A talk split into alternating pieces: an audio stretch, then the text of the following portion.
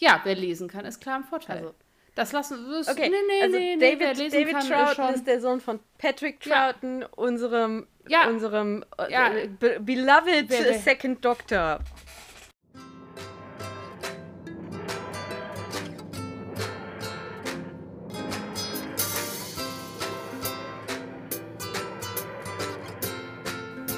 Dann starten wir jetzt ganz fresh in die neue Folge Brillant, ein Dr. Who Podcast. Mit den ersten wirklich zaghaften, aber anwesenden Sonnenstrahlen dieses Frühlingssonnenstrahlen dieses Jahres. Ich muss sagen, ich habe jetzt schon ein echtes Wagnis unternommen und habe den Wäscheständer auf den Balkon gestellt, oh. in der Hoffnung, die Wäsche auf dem Balkon aufhängen zu können. Mal gucken, ob ich diese Entscheidung bereue in dem Moment, wo sie vom Regen dann wieder nass gemacht wird. Wir werden es sehen. ähm, sonst herzlich willkommen allen Menschen da draußen. Herzlich willkommen dir, Tabea, hier am anderen Ende meines Bildschirms. Hi. wir bereden hier Dr. Who-Folgen. Wir haben lange auch nicht mehr erzählt, was wir eigentlich machen, weil wir irgendwie denken, Leute fangen vorne an. Falls ihr nicht vorne anfangt, fangt vorne an. Ähm, wir sind hier und besprechen eben die Doctor Who-Folgen in der Reihenfolge von 2000. Äh, wann haben die jetzt angefangen? 2008?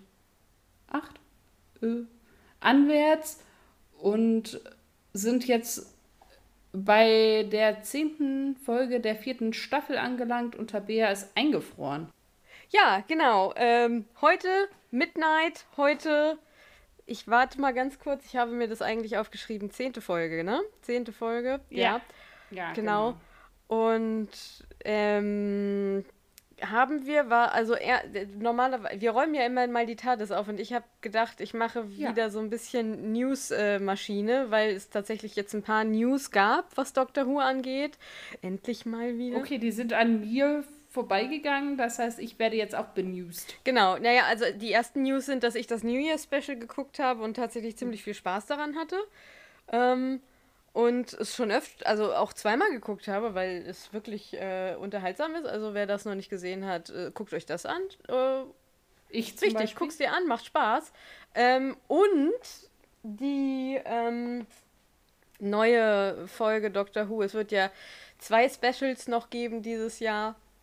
Das sind dann die letzten mit Jodie Whittaker als Doktor und Chris Chibnall als Showrunner.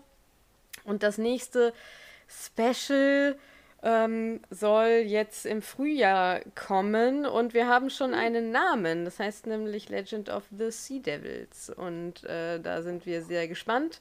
Und äh, wahrscheinlich, ich könnte mir vorstellen, dass sie es irgendwie um Ostern rum machen weil Frühjahr, mhm. Special, damals, als es das mhm. Jahr mit David Tennant Specials gab, gab es ja dann auch dieses Oster-Special.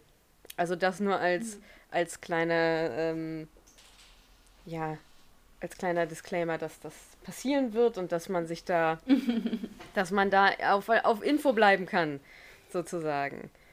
Genau. Das wär's allerdings. Äh, ich habe jetzt keine, ähm, keine, keine, keine Brieftauben oder sowas bekommen. Nee, hier war es auch ruhig ja, tatsächlich. Okay. Vielleicht. Wir gehen dann einfach davon aus, dass ihr still und fröhlich unsere Folgen hört und ähm, euch dem begnügt, was wir euch so liefern. Genau, genau, genau. Davon gehen wir dann einfach aus. Und dann würde ich tatsächlich einfach mit der Zusammenfassung anfangen die sich heute jo. sehr entspannt gestaltet, weil der Doktor und Donna nämlich im Spa sind. Und der Doktor möchte gerne die Wasserfälle aus Saphir besuchen und Donna hat aber keinen Bock mitzukommen. Das heißt, die sagt, nee, mach du das mal alleine, das ist für mich zu sehr Klassenfahrt. Ähm, ich lass mich lieber hier am Pool äh, massieren und ähm, um ehrlich zu sein, wäre das tatsächlich auch im Moment meine Wahl gewesen. Äh, der Doktor begibt sich jetzt also in so ein Shuttle mit diversen Leuten. Also er ist da irgendwie mit einer Familie. Dann gibt es da den Professor und seine wissenschaftliche Mitarbeiterin. Eine Frau ist noch da und dann die Stewardess. Ähm, genau. Und mitten auf der Tour stoppt dieses Shuttle und die Leute, also die äh, Gruppe um den Doktor beginnt draußen Geräusche zu hören.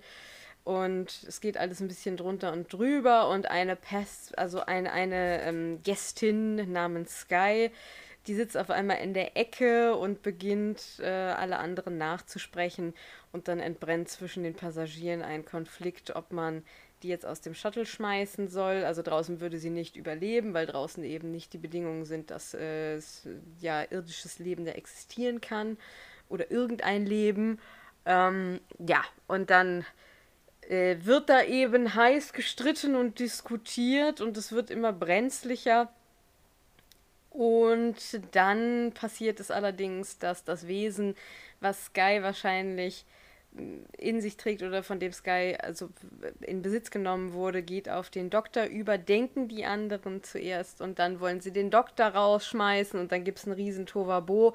Und in diesem Tovabo wird irgendwie klar, oder nein, die, äh, die äh, Stewardess bemerkt, dass, dass, diese, dass dieses, äh, ja, dieser Gruselfaktor oder dieses Nachsprechen immer noch von Sky ausgeht und dann wirft sie sich mit Sky zusammen aus dem Raumschiff und äh, dann ist die Folge im Prinzip auch zu Ende. Dann werden sie da gerettet und der Doktor kehrt zurück zu Donna. Ja. Das ist äh, die kurze Zusammenfassung. Das war eine sehr dankbare Folge zum Zusammenfassen, muss ich einfach sagen. Es ist nicht so, dass nicht viel passiert, aber es ist alles so in einem Setting und äh, ja, die Figurenkonstellation verändert sich jetzt auch nicht so doll. Ja. Genau, also sehr dankbar. Ich habe eben schon kurz angedeutet, dass ich nicht gut vorbereitet bin, aber ich habe trotzdem Hintergrundinfos recherchiert. Sehr gut. Die ich jetzt präsentieren kann, wenn äh, dann nach dem Bedarf Es wird ist. immer nach der Königin der Hintergrundinfos verlangt. nicht, dass ich davon schon was gehört hätte. Aber na gut. Schieß los. Also, und zwar wird einigen aufgefallen sein, dass es viele Referenzen und ja, auftauchende Momente für den ja, Story-Arc der vierten Season gibt in dieser Folge. Und zwar die Assistentin, die eben schon erwähnt wurde, die, die erzählt dem Doktor von einem Paper, an dem sie schreibt, die, das sich mit dem verschwundenen Planeten Push beschäftigt. Ich finde auch diesen Namen ja. sehr schön. Und dann wird unter anderem eben vom Doktor an anderer Stelle die Medusa Cascade erwähnt. Rose Tyler taucht auf und all das ähm, sind eben Referenzen an diesen Story Arc und die ganzen verschwundenen Planeten, eben auch Push, tauchen dann in dem Staffelfinalen Doppelfolge tauchen da, taucht da dann wieder auf und kommt da wieder zur Sprache. Dann ist es so, dass Midnight die 50 gefilmte Folge seit dem Wiederbeleben der Serie ist und zeitgleich mit der darauffolgenden Folge Turn Left gedreht wurde. Und dadurch kommt es nämlich auch zustande, dass diese Folge als Companion Light Folge gehandelt wird, weil Donna eben nur ganz am Anfang, sogar noch vor dem Intro und dann ganz am Ende auftaucht, wobei eben Turn Left eine Dr. Light-Folge ist. Und das liegt unter anderem eben daran, dass die mehr oder weniger parallel gefilmt wurden und so eben dann zwei Folgen produzieren konnten auf diese Art und Weise, weil sie eben jeweils in den anderen Folgen nur so kleine Rollen haben. Dann hat Varsity Davis durchschimmern lassen, dass diese Folge inspiriert wurde von einer Star Trek Next Generation Folge, nämlich die mit dem Namen Damok. Wer die kennen sollte, sieht hier eventuell Parallelen. Ich kenne sie nicht und habe sie mir jetzt nicht nochmal extra angeguckt, muss ich zugeben. Dann, interessanter Fakt, ähm, jetzt muss ich mal ganz kurz das hier lesen. Und zwar wurde für den Professor Hobbs der Schauspieler David Thornton gecastet, der einen anderen Schauspieler ersetzt hat, der sich nämlich das Bein kurz vor der Produktion gebrochen hat und damit eben nicht mehr mitspielen konnte. Und das ist tatsächlich der Sohn von Patrick Thornton. Und der hat ja den zweiten Doktor gespielt. Ganz kurz. Ja. Vielleicht willst du das gleich, weil der, die heißen Troughton. Ja, wer lesen kann, ist klar im Vorteil. Also, das lassen wir. Okay, nee, nee, also nee, David, nee, David kann, Troughton ist, ist, der Sohn von Patrick Troughton, ja. unserem ja. unserem äh, ja. Be beloved wer, Second Doctor. Ja, man muss die Buchstaben in der richtigen Reihenfolge in den Worten lesen, dann ergibt das auch Mhm, Sinn. Genau. War ja nix. Ne, das sind alles nur Menschen, habe ich festgestellt. Ähm, genau, aber so, ähm, ne, hier eine Verbindung ganz, ganz nett zu sehen, wie die dann doch, die Dr. Who-Welt vielleicht doch eine relativ kleine ist. Was ich spannend fand, was mir tatsächlich so gar nicht aufgefallen ist, diese Folge stellt auch eine Premiere dar, wenn man so möchte. Beziehungsweise ist eine ganz besondere Folge, nämlich wird in dieser letztendlich nie aufgelöst, wer eigentlich der Gegenspieler oder Bösewicht Willen ist. Das ist bis zuletzt eben unklar geblieben. Und damit stellt diese Folge an der Stelle eine ganz besondere Folge dar. Fand ich spannend, als ich es gelesen habe, fand ich es dann auch einleuchtend, aber wäre mir jetzt tatsächlich so gar nicht unbedingt aufgefallen. Stimmt.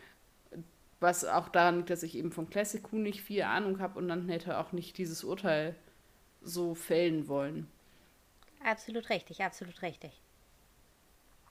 Dann ist eben als, ja, vielleicht nette, ja, nicht unbedingt Anekdote, aber Bemerkung, dass eben in dieser Folge, und da muss man so ein bisschen den, ne, sehen, dass diese Folgen eben auch schon ein bisschen alt sind oder verhältnismäßig alt im Vergleich zu heute, wenn man so über ähm, ja, Beziehungen spricht. Wir haben uns ja schon ein paar Mal beschwert, dass da doch auch doch viele heteronome Vorstellungen eben reproduziert werden. Und in dieser Folge klingelt es bei Tabea an der Tür. Ich bin sofort wieder da. Fuck.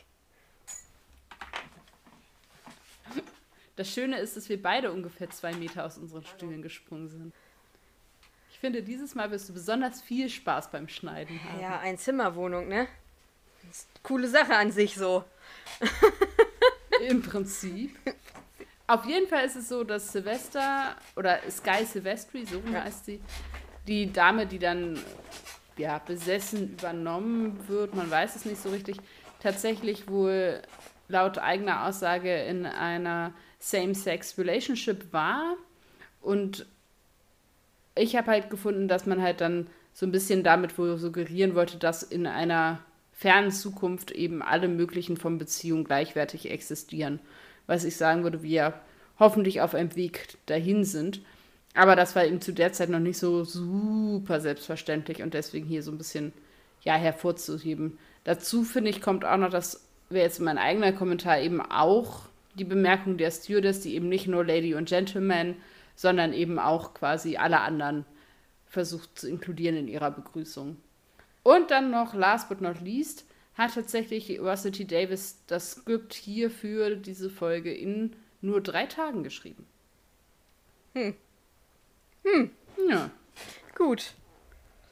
Hast du irgendwas erzählt, als ich an der Tür war? Nee, nur, dass wir uns beide erschrocken Ah, haben. okay, cool, cool, cool, cool, cool.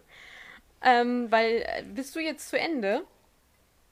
Ich habe nämlich noch eine Sache. Ja, ich habe auch mein Dokument auch zugemacht, weil mehr Vorbereitung habe ich nicht. ich hab, okay, Der cool, Rest ist cool, jetzt cool. Freestyle. Ähm, ich habe nämlich noch eine Hintergrundinfo, die auch so ein bisschen in meinen Bereich Uh. reinspielt, weil ich ja immer ganz gerne sage, wer das Ding geschrieben hat. In dem Fall wissen wir es ja schon, Russell T. Davis. Und Regie geführt hat nämlich Alice Troughton.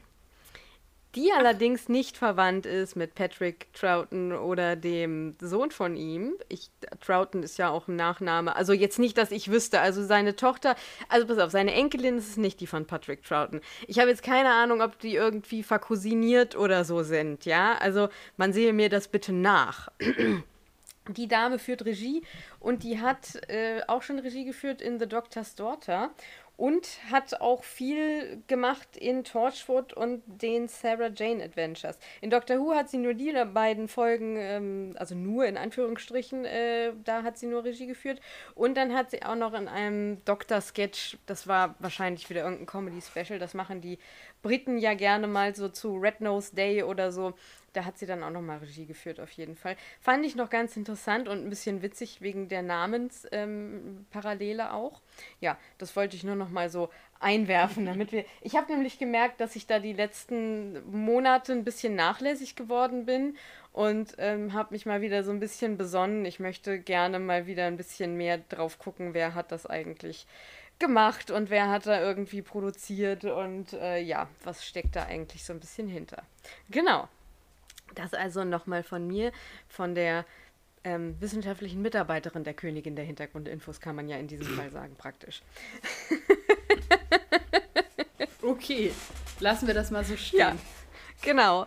Heißt das, ich muss dich jetzt auch bezahlen? Oder? Naja, wenn wir ganz korrekt sind, ja. Wenn du das natürlich irgendwie auf Pflichtpraktikumsbasis machst, dann ist das ja so, dass man mich im Prinzip nicht bezahlen muss. Jetzt müssen, musst du dir nur überlegen, wie du das pflichtpraktikumsmäßig durchdrücken willst. Also, ja, und das ist wahnsinnig viel Das Arbeit. ist vielleicht ein Problem für ja. einen anderen. Ich sag halt. einfach schon mal, wie ich, wie ich, was ich so für Eindrücke gesammelt habe, okay? Okay, mhm. pass auf. Also, mhm. die Story an sich ist äh, ich, nein, erstmal ganz andere Einleitung. Ich habe an diese Folge keine große Erinnerung. Ich wusste nur noch, dass ich sie irgendwie nicht so doll mochte, aber nicht, weil ich sie nicht nicht gut fand, sondern ich meine mich zu erinnern, dass ich sie ein bisschen langweilig fand und nachdem ich die jetzt geguckt habe, verstehe ich meine Erinnerung nicht mehr, weil ich die Folge nämlich ziemlich spannend fand. Sie ist sehr düster und sehr gruselig und das mag ich sehr gerne. Ist schon sehr beklemmend. Ich habe auch, um ehrlich zu sein, immer gedacht, dass sie die Folge eingebaut haben, damit sie Budget sparen können, weil die ja wirklich fast nur auf diesem Mini, ähm, so fast schon Sitcom-artig in einem Wohnzimmer auf einem Sofa, also fast nur in diesem Inneren dieses Space Shuttles irgendwie spielt. Mhm. Und ich, ich mag die, also ich äh, finde, die hat eine wahnsinnige also ich fand, sie hat ein gutes Tempo. Ich finde es irgendwie, ich finde es sehr schade, dass Donna nicht dabei ist, weil ich Donna sehr gerne mhm. mag. Mhm. Ähm, und deswegen ist das für mich immer so ein bisschen so ein ähm, Wermutstropfen, möchte man sagen. Aber Donna macht Wellness. Donna hat sich Wellness verdient. Ähm, wie gesagt, ich wäre auch am Pool geblieben.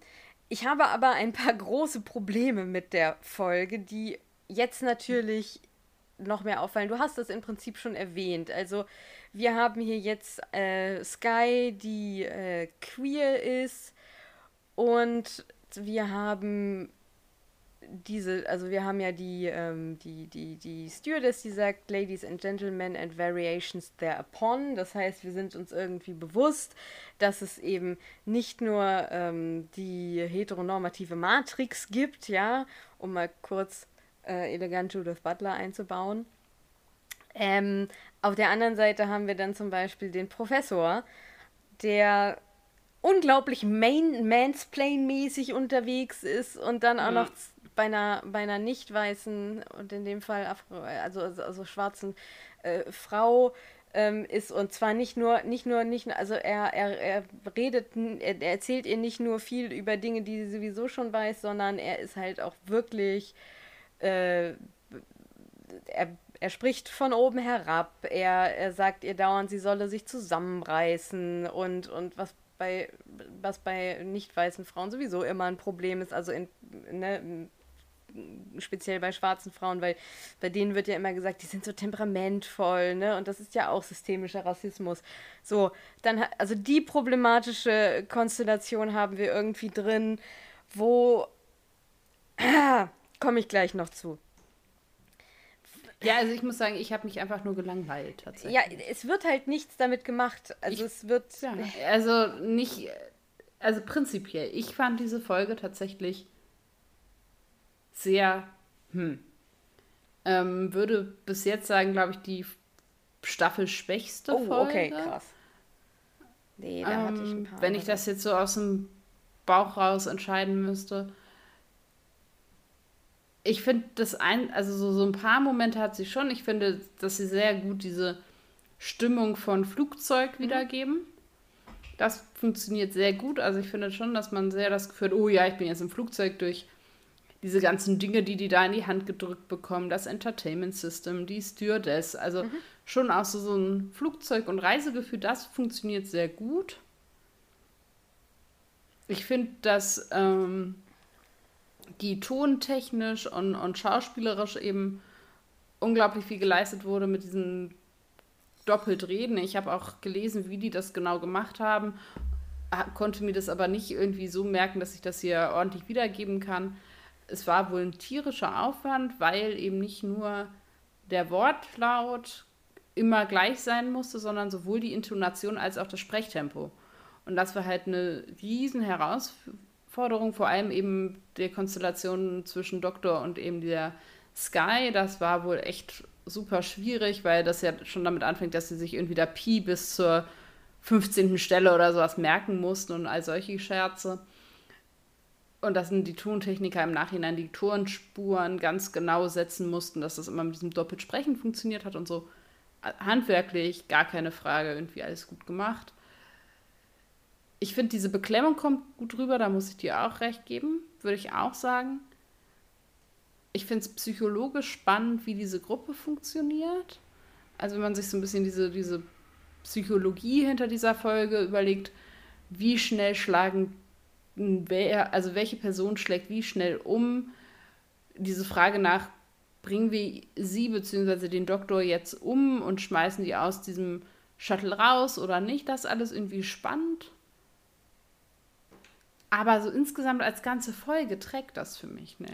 Ja, ich finde sie schon irgendwie spannend. Sie hat mich gerade beim Gucken jetzt mitgerissen. Ich finde aber, sie sprechen viele. De sie hauen dir viele Dinge auf die Platte, die problematisch sind. Ja, so, wir haben ähm, Mansplaining. Und wenn ich Mansplaining sage, kurze Fußnote, dann meine ich einfach diesen Sachverhalt, dass Männer Frauen über Dinge erzählen, die sie selber entweder sehr gut wissen oder besser wissen. Es ist auch ein bisschen so, ne, das ist inzwischen so ein Begriff, der irgendwie so sehr in so eine populärwissenschaftliche Konversation reingefallen ist. Ich meine damit einfach, dass er ihr ständig Sachen erklärt, die sie selber besser weiß. Äh, und er macht eben nicht nur das. Dann haben wir den Doktor, der Didi heißt ja die wissenschaftliche Mitarbeiterin. Mhm. Es gibt eine Stelle, da bringt er die anderen äh, dazu, ihr zuzuhören. Und dann denkt man erstmal, das ist ja jetzt eigentlich eine schöne Stelle. Auf der anderen Seite ist das aber tatsächlich eine sehr toxische, rassistisches Motiv des White Saviors. Das heißt, ähm, er, der weiße, ja in dem Fall Mann, aber das ist eigentlich egal, ähm, mhm. ja, setzt sich eben für, für eine nicht weiße Figur ein und durch ihn kriegt die dann kurz eine Stimme, aber auch nur so lange, wie er das im Prinzip zulässt. So. Mhm. Äh, das hat man in gerade so Filmen wie, äh, wie heißt denn der jetzt? Äh, The Help zum Beispiel. Also das sind weiße Figuren, die sich für schwarze Figuren äh, und deren Interessen einsetzen und dann selber ähm, ja, äh, ja, so, so, so, so, so einen narrativen Antrieb kriegen. So. Dann haben wir Killing Your Gaze, ist auch dabei, weil hm. Sky Sylvester ist die einzige, die am Ende stirbt mit der, äh, an, mit der Flugbegleiterin zusammen, die übrigens auch eine schwarze Frau ist. Das heißt, wir haben Kill Your Gays und äh, Kill Your Blacks sozusagen in eins. Hm. Ähm, das sind alles super problematische Motive, die in so einer Folge jetzt drin stecken, die dir auf die Platte geknallt werden und die entweder unüberlegt oder einfach man dachte, oh, wir sprechen das jetzt an, wir machen aber nichts damit. Weil eine Folge Doctor Who ist also in so einem in so einem Mini-Platz, da, da, hätten sie sich ein Motiv rausnehmen müssen und dann hätten sie das irgendwie bearbeiten müssen. Hier knallen sie dir das jetzt alles auf die Palette und äh, machen überhaupt nichts damit. Das macht mich dann immer sauer, sowas. Ja? Mhm. Ähm, das sind so viele Motive, das ist einfach viel zu viel ansonsten gebe ich dir recht, ja, diese gesellschaftliche Dynamik, ähm, die ist interessant, ist jetzt nichts Neues. Was mich an dieser Folge so, ich glaube, reinzieht, ist einfach dieses düstere, gruselige, wirklich beklemmende Horror, Horrorgefühl. Also deswegen gucke ich die Folge gerne. Es ist sehr oberflächlich. Es ist für mich einfach so ein bisschen mhm. Popcorn-Kino im Prinzip finde, die hatten gutes. Ja, aber bei ne? mir ist das irgendwie nicht aufgekommen, witzigerweise. Also ich weiß nicht, ob mich dieser enge Raum gestört hat oder dieses, ob mir einfach zu wenig passiert hm. ist. Ähm,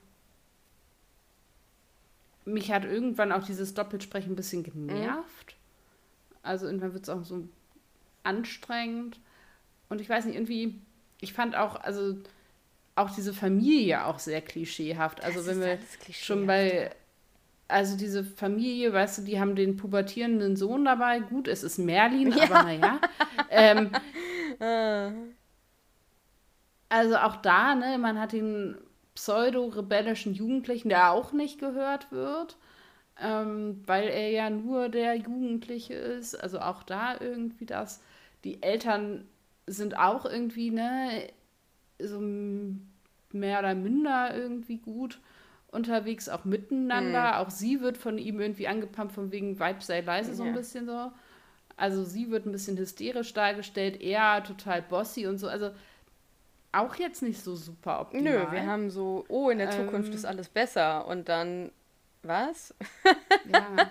Also ich glaube, man hätte diese Folge mit, also das Setting und die Idee dieser Folge nehmen können, oder, oder wenn man es jetzt nochmal machen würde, und mit anderen Leuten innerhalb des Shuttles wäre das unter Umständen noch deutlich spannender geworden.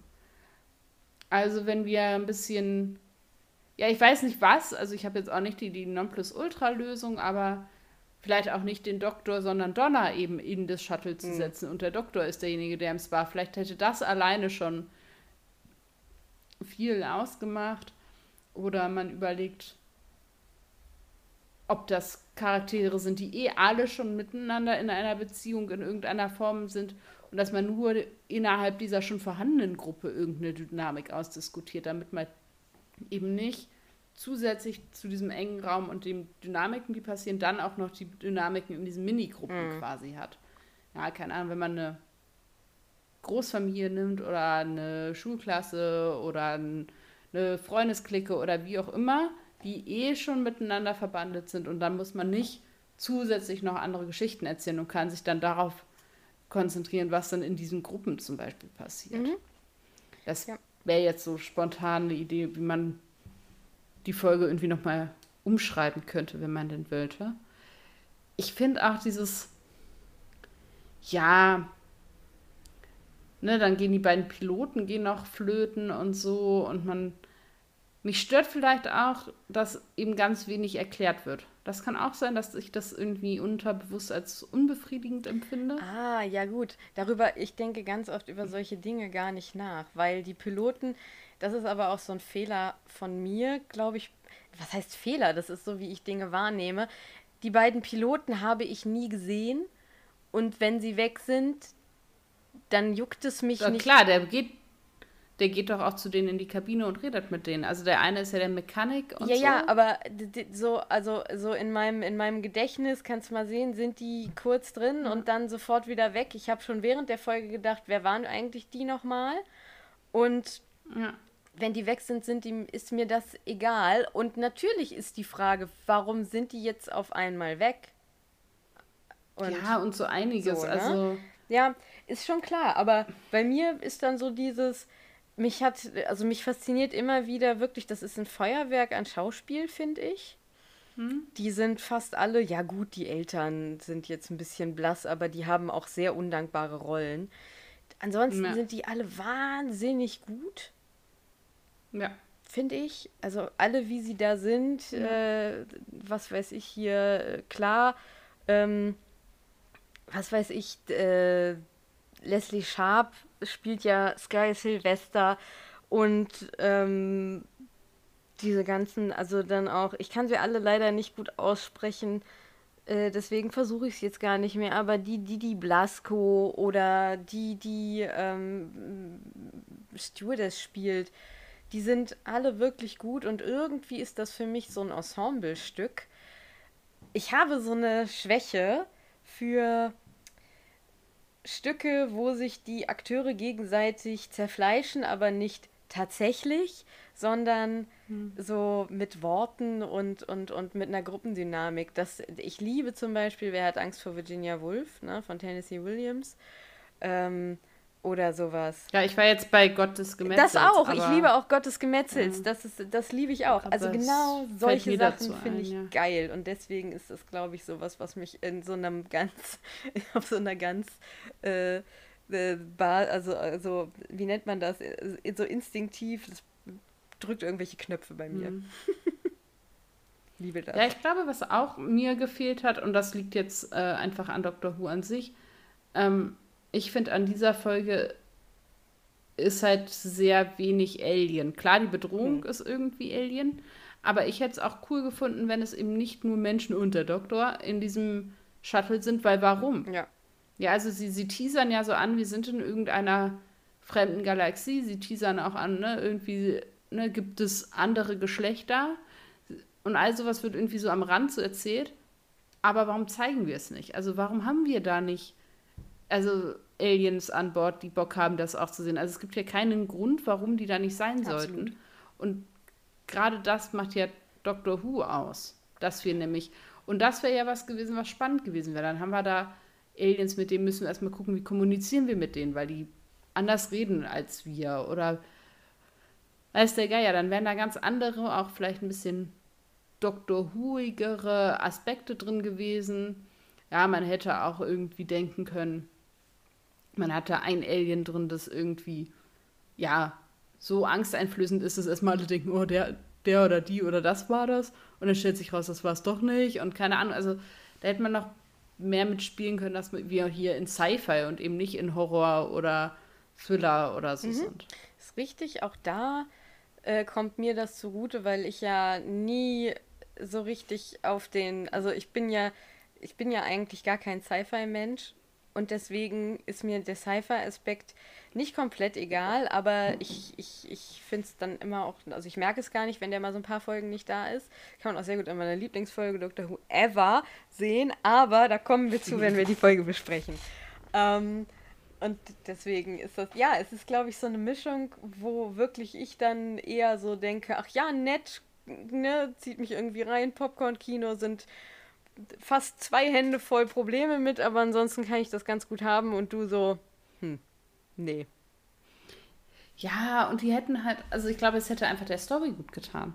Und es hätte vielleicht auch manche der Probleme, die du in dieser Folge jetzt benannt hast, einfach auch aufgelöst. Ja, ich glaube, äh, also ich finde das richtig, was du sagst, weil es einfach eine Diversität reingegeben hätte, die vielleicht, wo man sich vielleicht äh, einfach anderen Problemen hätte entledigen können und dann haben wir vielleicht irgendwie nur ein Problem, aber können da ein bisschen mehr zu sagen, anstatt das einfach alles nur so anzuteasern und dann zu sagen, aber eigentlich interessiert es uns gar nicht.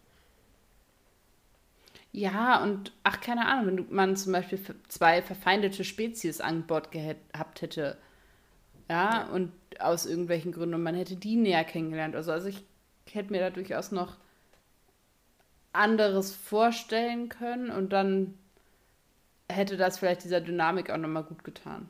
Aber ja. Mehr habe ich tatsächlich auch zu den Charakteren nicht, weil ich eben auch finde, dass man die ja auch dadurch, dass sie eben auch so viele sind und so auch jetzt nicht so das gibt, was man da hervorheben oder was ich jetzt hervorheben wollen würde. Naja, wir haben ja jetzt schon ganz viel Character Voice. Oh Gott, äh, ich, ich entschuldige mich für mein äh, Denglisch in dieser Folge. Ähm, ich, ja, ich, keine Ahnung, warum dann. Naja, ist ja sowieso ein Grundproblem auch äh, oftmals bei mir. Ähm, ich, wir haben jetzt schon sehr viel über die Figuren geredet, weil das ja ineinander gegriffen hat. Also, ich überlege Und es ja auch einfach eine sehr figurenzentrierte Folge ist. Total. Also liebe das Zerfleischen, äh, alles, ja. Ich, nee, lass uns, was hast, hast du was mitgenommen? Kann ich jetzt ja mal fragen. Boah, ähm, vielleicht höchstens, dass eben der Mensch, weil wir erleben ja hier so gut wie nur Menschen, sich sehr verändern kann, wenn er oder sie in Extremsituationen gerät. Also, dass unser Verhalten eben auch von unseren Umständen abhängig ist und wir heute vielleicht sagen würden, ja, das und das würde ich niemals machen. Und dann ändert sich die Situation und auf einmal stellt man fest, ah, vielleicht verschieben sich da auch meine Grenzen. Ja. Also das, was jetzt nicht heißt, dass ich sage, okay, ähm, ich kann voll nachvollziehen, ey, ja, Mord wäre voll mein Ding, ja, gegeben den Umständen, aber dass man eben manchmal auch vorsichtig sein muss, andere zu verurteilen für das, was sie in bestimmten Situationen tun oder nicht tun, bevor man selber sich da irgendwie großartig drüber Gedanken gemacht hat, wie waren denn eigentlich die Umstände. Total, total. Ich habe auch aufgeschrieben, we are all savages. Ähm, also genau dasselbe wie du. Und ich finde, das hat man aber in diesen letzten fast drei Jahren der Pandemie sehr gut gesehen. Was so in Extremsituationen mit Menschen passiert und ähm, wer da irgendwie äh, bereit ist, irgendwie solidarisch zu sein bis zu einem bestimmten Punkt. Bei manchen fängt er halt schon bei Klopapier an, bei anderen äh, Ja. braucht das ein Oh bisschen Mann. länger. Äh, das finde ich, das, das, das finde ich. Deswegen ist das, glaube ich, auch. Auf der einen Seite liebe ich es, auf der anderen Seite war es überhaupt nichts, was mich in irgendeiner Form noch schockiert hat oder wo ich gedacht habe, ach, das ist jetzt ja was Neues. Nee, Hm. weil deshalb, also nicht so heftig, aber eine eine Form davon haben wir ja die letzten drei Jahre irgendwie auch erlebt in. Ja, und ist ja auch oft in Film und Fernsehen auch schon irgendwie abgehandelt worden. Das kommt ja Das auch dazu. richtig. Also die Idee ist ja jetzt auch nicht ultra Das ist neu. richtig. Was haben Sie denn für ein Zitat? Ich habe jetzt tatsächlich leider kein ja. Zitat mitgebracht, weil ich es nicht geschafft habe, I'm sorry. I'm sorry, hattest du vorher gesagt, mein Fehler. Ja, Ja. ja. nö, nö. Stell mich ruhig nochmal bloß, das ist okay. Ich kann das ab. Also, mein. Nein. Ich habe also folgendes Zitat heute. Äh, Und zwar vom ganz vom Anfang der Serie, wenn der Doktor versucht, Donna eben mit äh, zu den Wasserfällen mitzunehmen. Der Doktor. Sapphire Waterfalls. It's a waterfall made of sapphires. This enormous jewel, the size of a glacier, wreaths the cliffs of oblivion and then slatters into sapphires at the edge. They fall a hundred thousand feet into the crystal ravine. Donna, I bet you say that to all the girls. Doctor, come on, they're boarding now. It's no fun if I see it on my own. Four hours, that's all it takes. No, that's four hours and four hours back. That's like a school trip, sagt Donna dann. Und ich finde das einfach nett, weil genau dieses Gefühl kommt auch auf, wenn er so, also wenn man so äh, dann diese, diese Leute da sieht, die einsteigen. Und du hast halt noch nicht, also der Ernst der Lage ist noch nicht da, aber du denkst so, wow, vier Stunden. Ja, und das passiert ja übrigens auch. Ne? Also äh, ich fand das, das habe ich noch gar nicht gesagt, ich fand das ganz cool mit diesem Entertainment-System, dass sie einfach auch alles übereinander hat laufen lassen. Also diesen Cartoon, Ja. dieses Musikvideo aus den 80ern war es, glaube ich, und dann irgendwie noch diese Kunstinstallation. Und als das dann aus, oder der, also der Doktor macht es ja äh, zum Ausfallen, also bringt es ja zum Ausfallen und wie dann alle so, was, wir müssen jetzt vier Stunden miteinander reden. Ne? Es ist ziemlich viel einfach reingestopft in diese Folge und dann machen sie nicht so richtig Ja. was damit, stelle ich jetzt auch, wenn wir drüber reden, Ja. fest, ne? So, weil auch das, ja, okay, ganz witzig und ein Joke, ähm, aber am Ende machen sie eben auch nicht so richtig was damit. So, ja, weil wir natürlich sind wir alle sehr abhängig von Medien. Klar. Äh, Ja. ja, natürlich. Also wir reden halt in der U-Bahn nicht mehr so wirklich miteinander, wenn man sich dann mal irgendwie gegenüber sitzt oder so. Ja. Ja, ja. wir. Ich kann auch eine nette Anekdote da aus meinem Schulalltag erzählen, der, die jetzt letztendlich auch ein bisschen, ja, was heißt erschreckend ist, aber die, ist, die ich irgendwie ja spannend zu beobachten finde im Trend. Und zwar ist es so, dass sich eben alle im Moment jetzt ihre Schulhöfe wieder teilen. Es gab eine Zeit, wo es eben jahrgangsmäßig einzelne Schulhöfe ging, gab, damit dann eben äh, pandemisch Leute voneinander eben auch abgeschirmt waren und überhaupt und sowieso. Jedenfalls teilen sich jetzt alle ihre Schulhöfe mit allen. Das heißt, auch OberstufenschülerInnen teilen sich mit UnterstufenschülerInnen ihre Pausenhöfe. Und es gibt eben die Regelung, dass die OberstufenschülerInnen ihre Mobiltelefone nur innerhalb des äh, ihres quasi Oberstufengebäudes nutzen dürfen. Aus diesem sind sie jetzt in den Pausen rausgeflogen, weil sie sich äh, ja nicht äh, adäquat verhalten haben. Und daraufhin äh, sind sie jetzt alle ein bisschen motzig, sehen aber nicht ein, auf dem Schulhof ihr Gerät nicht mehr benutzen zu dürfen. Weil die Schule sagt, naja, äh, da sind ja jüngere SchülerInnen, die halt wirklich richtig Handyverbot haben, abgesehen von eben Ausnahmen, wenn Eltern angerufen werden müssen oder so. Ähm, und es geht ja nicht, dass einige der SchülerInnen eben da mit Mobiltelefon rumlaufen und die nächsten nicht, weil, hä? So. Und das sehen die überhaupt nicht ein und werden jetzt richtig pampig. Okay. Und leisten da echt auch extremen Widerstand gegen, als ob man den, in, und das finde ich eben das Erschreckende, dass man denkt, wir nehmen euch nicht die Lebensgrundlage, wir verbieten euch nicht zu atmen, wir hacken euch nicht die Arme und Hände ab, wir sagen nur kein Handy.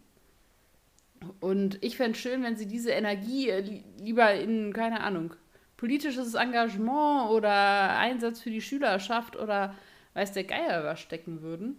Aber da wird echt richtig Widerstand geleistet, da wird ähm, diskutiert, da wird sich irgendwie auseinandergesetzt, weil man ja offensichtlich so eine große ja, Abhängigkeit oder so ein großes, enges Verhältnis zu diesem Gerät entwickelt hat, dass einem das so schwerfällt, davon ja, Abschied zu nehmen für diesen Zeitraum.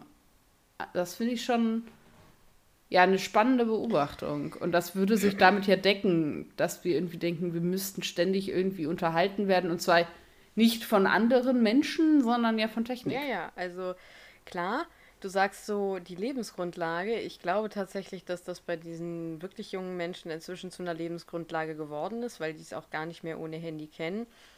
Und dann kann man natürlich was deine Schülerinnen wahrscheinlich auch tun werden, so argumentieren, dass man sich ja auch mit dem Handy politisch äh, engagieren kann. Kann man. Ach, ich habe aber den Verdacht, Diese, dass in der mhm. Pause dann eher auf Instagram rumgehangen wird. Ist jetzt ja, einfach mal so ein, Instagram so ein, und, von ja, mir eine ja, Behauptung, ich, die ich in den Raum werfe.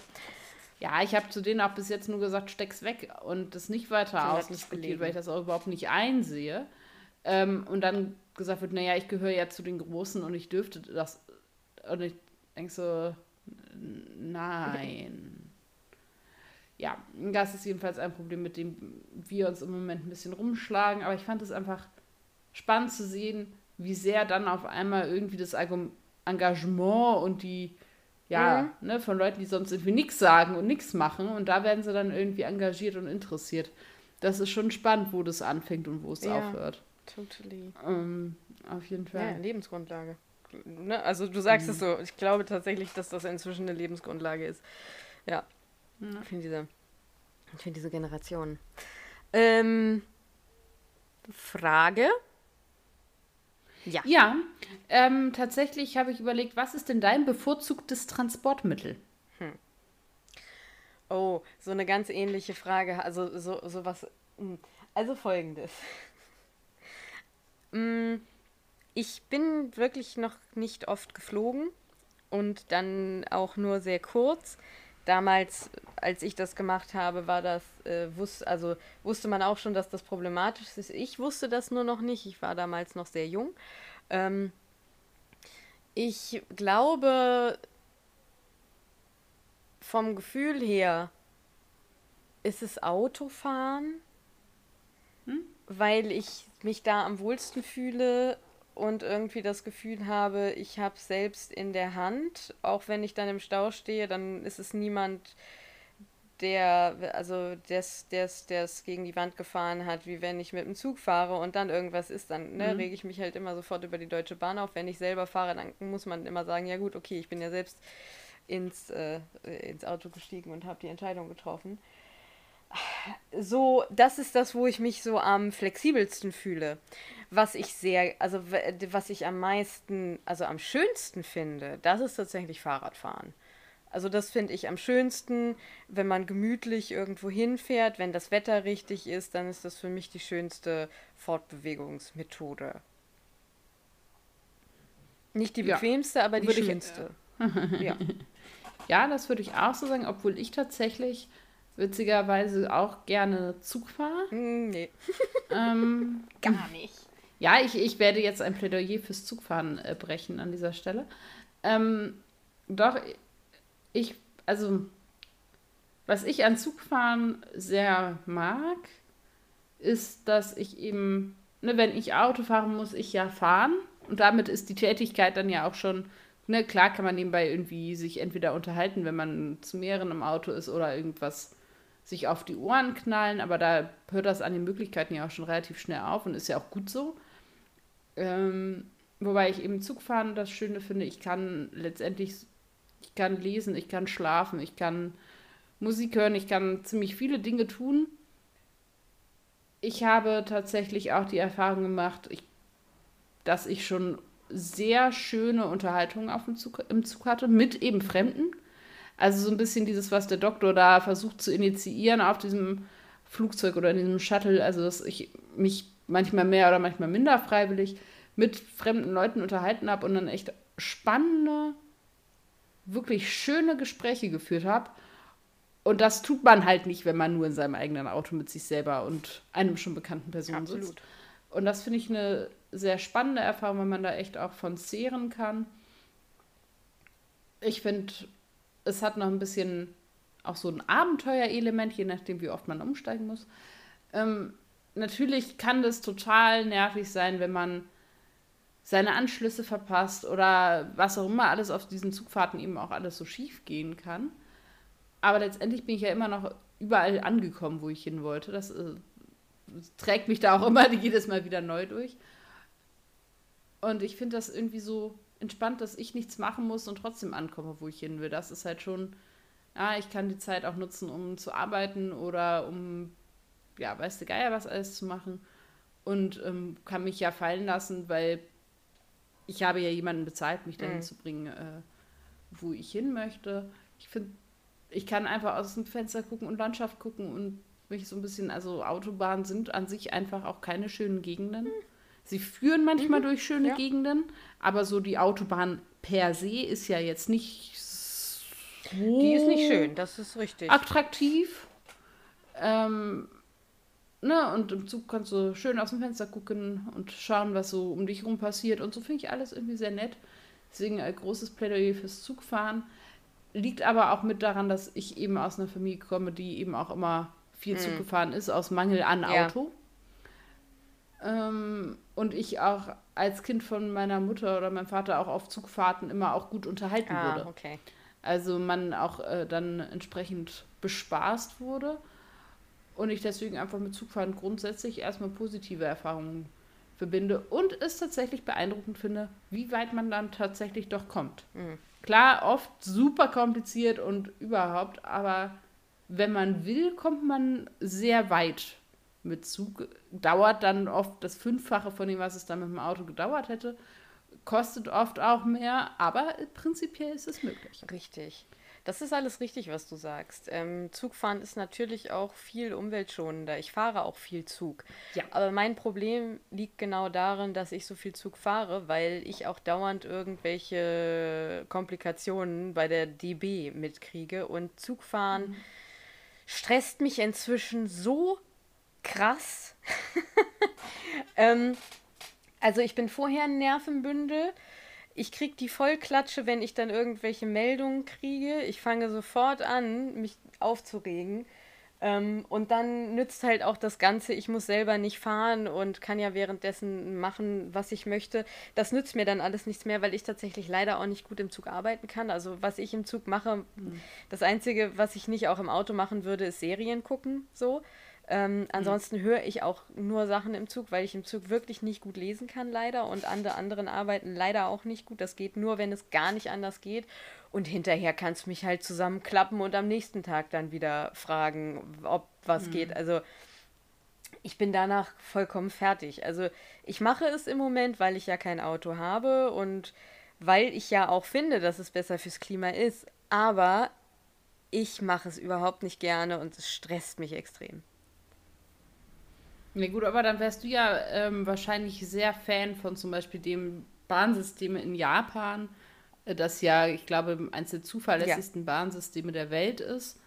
Ähm, das wäre ja vielleicht Das wäre ein Bahnsystem, womit ich tatsächlich äh, arbeiten könnte, ja.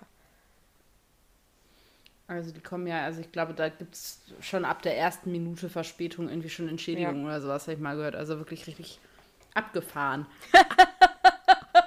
Füße hoch, flach. Ja. es ist wunderbar, mit dir zu arbeiten. Ähm, äh, danke, ja. danke. Ähm, meine Frage an dich wäre, äh, die kommt auch ein bisschen flacher jetzt. Bist du eher der Spa- oder der Abenteuerurlaub-Typ? Nix von beiden. Ähm, also ich finde so, ich mache das immer folgendermaßen, ne? wenn ich dann irgendwie so einen Urlaub habe und äh, sagen wir mal, das ist irgendwo am Meer, dann nicht, boah, so am Strand liegen. Hm. Das mache ich dann fünf Minuten, ziemlich genau, und stelle dann fest, ja, es ist wie immer, dir ist jetzt schon langweilig. ähm, deswegen glaube ich, wäre auch so Spa nur bedingt meins. Ich habe da auch so gewisse Hemmungen, was so irgendwie dann, also so, weiß nicht, wie toll ich das letztendlich fände, wenn ich da massiert werden würde, zum Beispiel, weil fremde Menschen mich anfassen. Weiß ich nicht, ob das so mein Ding ist, hatte ich noch nie, müsste ich mal ausprobieren, ob ich da so drauf stehe, auf so Massage und so ein Kram.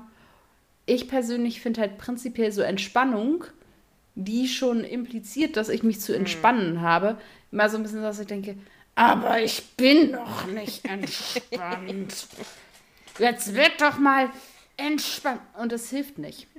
Ähm, deswegen finde ich halt, wenn es so um Urlaub und so geht, eigentlich schön neue Dinge zu entdecken und sei es dann eben Natur oder Stadt.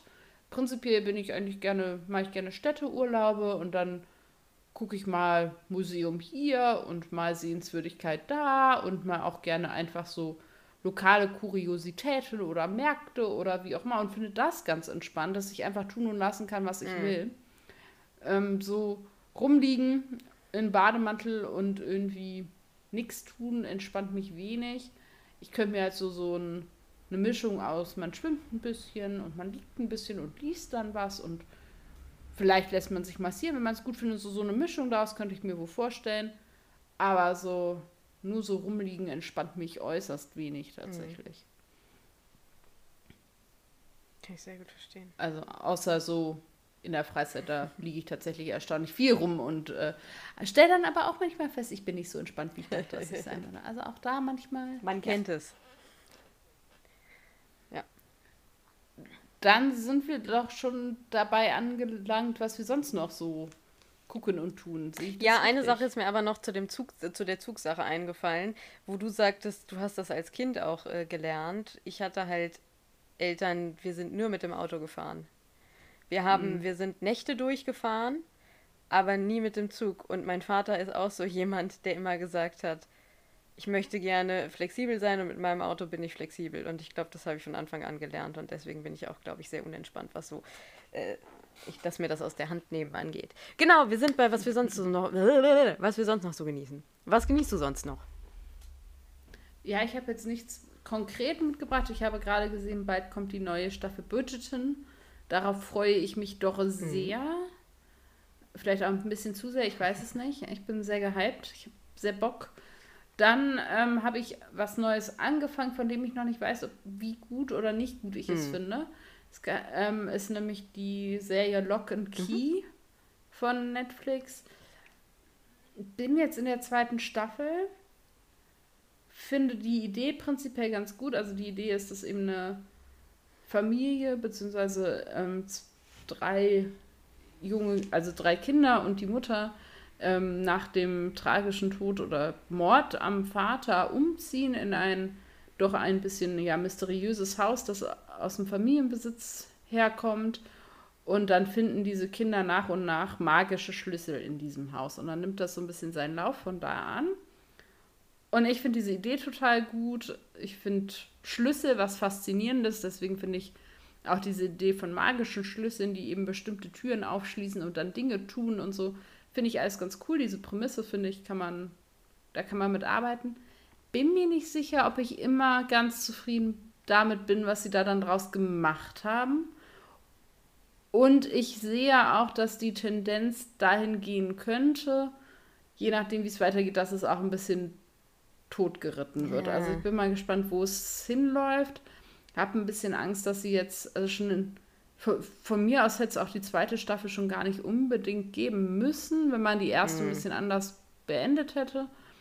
Ähm, habe ein bisschen Angst, dass das so eine endlos Kiste wird. Ähm, bin mir da nicht ganz sicher. Aber prinzipiell diese Prämisse finde ich ganz schön. Und das ähm, ist schon mal eine spannende Idee. Ich werde es auf jeden Fall wohl weiter gucken. Bin mir auch nicht so ganz sicher, ob mir da nicht zum Teil auch ein bisschen viele Klischees auch bedient werden an manchen Stellen. Aber das müsste dann jede und jeder für sich selber auch entscheiden. Bin mir tatsächlich, und das finde ich auch ganz spannend, überhaupt nicht sicher, für welches Publikum es eigentlich mm. gemacht ist. Also habe so ein bisschen das Gefühl, es ist nicht mehr so ganz Jugend. Es ist aber auch nicht so wirklich Erwachsenenunterhaltung. Bin da ein bisschen zwiegespalten. Finde ich mal spannend zu überlegen. Ist ähnlich wie bei ähm, einer Serie Unerwartete Ereignisse oder wie auch immer es im Deutschen ja. heißt, wo ich auch finde, es ist an sich ja schon an Kinder und Jugendliche eigentlich gerichtet. Hat aber zum Teil echt Elemente, wo ich denke, mm, mm. I don't think so. Also, wobei eben die, die ähm, Series of Unfortunate Events natürlich wirklich erstklassig ist und eine ganz, ganz, ganz andere Qualität hat. Also, die möchte ich an der Stelle nur minimal vergleichen. Genau, ich habe gesehen, beschrieben wird es bei Netflix mit einer Mischung aus Stranger Things und Narnia. Ich finde, das trifft es tatsächlich relativ gut. Also, aber ähm, genau, da bin ich so im Moment so ein bisschen dran. Ich weiß jetzt nicht, ob es eine strikte Empfehlung ist, ist aber auf jeden Fall schon mal so weit erst. Genau. Wie sieht es bei dir aus? Ähm, ich habe so ein bisschen eine Weiterführung von etwas mitgebracht, was ich schon mal vorgestellt habe. Ich habe mal Critical Role vorgestellt, also die äh, Voice Actor, die ähm, Dungeons and Dragons spielen und sich dabei filmen. Und die erste Kampagne von denen wurde von Amazon Prime jetzt zu einer Animationsserie gemacht, nämlich The Legend of Vox Machina. Und die ist jetzt seit Januar, Januar, nee, seit Februar, Februar bei, nee, seit ja, Januar. Januar bei Amazon Prime. Ähm, die ist von Matthew Mercer entwickelt und von Chris Prinoski umgesetzt. Ja, und es ist, ist, also, da ich die erste Kampagne nicht wirklich geguckt habe, weiß ich, dass es die Figuren sind. Es haben auch die ganzen Leute ihre Rollen gesprochen. Ja, es geht einfach um so, ein, um so eine Gruppe an äh, verschiedenen äh, ja, Monsterjägern, beziehungsweise das sind halt, was weiß ich, äh, verschiedene Klassen, wie man sie in, in, in, in uh, Dungeons and Dragons eben kennt. Und die sind in der Fantasy-Welt unterwegs und äh, erledigen äh, Aufgaben und äh, gibt es natürlich in der Serie auch ein, ein tieferes Narrativ und erleben Abenteuer. Und ähm, das ist ganz cool, weil das sehr witzig ist, aber auch äh, so ein bisschen äh, Gore. Also man kommt sowohl mit dem Blut äh, und dem Schwertkampf als auch mit dem Witz auf seine Kosten. Und ich habe da gerade sehr viel Spaß dran. Ich kann das nur empfehlen. Es ist sehr kurzweilig. Die Folgen sind eine halbe Stunde lang ungefähr. Na, äh, so zwischen 20 Minuten, halbe Stunde. Und es macht einfach großen Spaß. Und das ist auch schon kurz und knapp, wie ich es vorstellen wollte, weil ich gar nicht mehr erzählen will ist sehr unterhaltsam. Ja, ich kann, ich gucke das auch und ich habe das auch aus Prinzip nicht mitgebracht, weil ich dachte, das passt. also, dass du das tun würdest und das ja auch ähm, dann passt, weil du ja auch das Pen and Paper kennst. Ähm, ich kann nur dazu sagen, ich kenne das Pen and Paper nicht und kann trotzdem die Serie ja. verstehen. Also man muss nicht irgendwie das, also ne, gibt ja vielleicht die Tendenz, dass Leute sagen, ja, ich muss ja dann erst das Pen and Paper, das ist überhaupt nee, nicht. Das muss man nicht. Funktioniert trotzdem. Und man muss auch nicht wissen, wie Pen und Paper funktioniert. Nö. Also auch das nicht. Ähm, überhaupt nicht. Es ist allerdings spannend, wenn man weiß, wie es funktioniert, dann ein bisschen auch zu gucken, welche Elemente man daraus unter Umständen an welchen Stellen wiederfindet. Das ist manchmal ganz witzig, wenn man dann so denkt, ah ja, hier könnte Folgendes passiert sein, wenn man es eben nicht kennt und das nicht nachvollziehen kann, ob es denn jetzt so war oder nicht. Ähm, genau, das ist vielleicht noch wichtig. Da, man muss eigentlich kann das gucken wie jede andere Serie genau. auch, würde ich jetzt erstmal behaupten. Absolut. Das ist noch, genau, aber ja, die gucke ich auch. Mir ist es tatsächlich manchmal ein bisschen zu brutal, aber das ist True. ja eine Frage von ja. Geschmack. Hallo. Nein. also, aber ich würde schon klar sagen, das ist eine Ü16. Absolut, ich würde das auch sagen. Das äh, wäre vielleicht, äh, genau. Ja, nächstes Mal wird's ernst, habe ich schon gesehen. ich bin jetzt schon, werde jetzt schon, werde jetzt schon melancholisch. Ich möchte ja, das nicht. Ich, auch nicht so der. Ja. ja. Hilft ja nichts. Ja ähm, Wir haben uns ja dazu entschieden, einen Podcast zu machen. Also, also. Ziehen wir das hier so durch. Und wir können auch nicht einfach irgendwelche Folgen überspringen. Nee. au- Aus Sentimentalitätsgründen Nee. oder so. Genau. Äh, nächstes Mal ist Turn Ja. Left. Was aber keine politische Aussage an dieser Stelle ist. Doch, natürlich. Turn left, immer. Dann ist das für mich eine politische Genau, ähm, Aussage. Ja, für alle, die die Folge kennen, wissen ja, was, warum wir uns damit so ein bisschen schwer tun. Alle anderen werden es dann in zwei Wochen Mhm. hören. Ich würde mich an dieser Stelle dann verabschieden, hoffe, dass so langsam bei euch der Frühling einzieht. Äh, nur natürlich für die, die keine ähm, Heuschnupfen-AllergikerInnen sind, für die fängt jetzt, glaube ich, eine ganz blöde Zeit an. Euch wünsche ich natürlich ganz viel. Regen. Aber allen anderen einen schönen, blühenden Frühling, sowohl im als auch außerhalb des Hauses. So viel erstmal von Genau, mir. jetzt kommt noch ein kleiner Werbeblock. Schreibt uns bitte E-Mails ähm, an brillant.drwho.web.de und schreibt uns an unseren Instagram-Account Brillant Doctor Who Podcast, oder? Ja, äh, Stella ist im Instagram-Game, ich nicht so. Ähm, Mm, ich versuche es. Ich, ich lerne noch ganz, ich fluche manchmal, wenn ich da versuche, Dinge zu posten und dann ist es doch keine Story, sondern ein Beitrag oder kein Beitrag und doch eine Story und ach ja.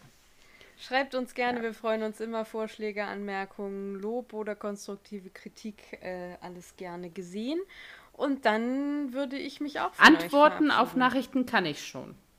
Ja, äh, genau. das bei mir, also bei raus. den Mails dauert es manchmal ein bisschen, aber irgendwann kriegt man auf jeden Fall eine Antwort. Ähm ja, äh, verabschiede mich an der Stelle von euch. Ähm, genießt die Tage, äh, bleibt kreativ und bis in zwei Wochen. Ade.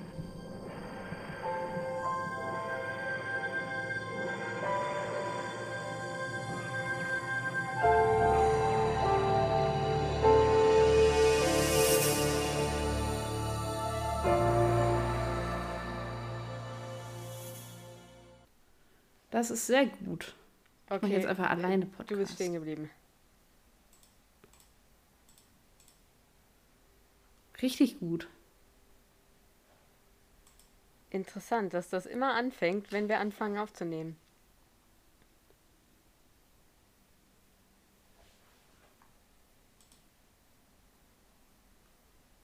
Ha, jetzt kann ich dich auch ein bisschen wieder hören. Mm, Ah, doch nicht.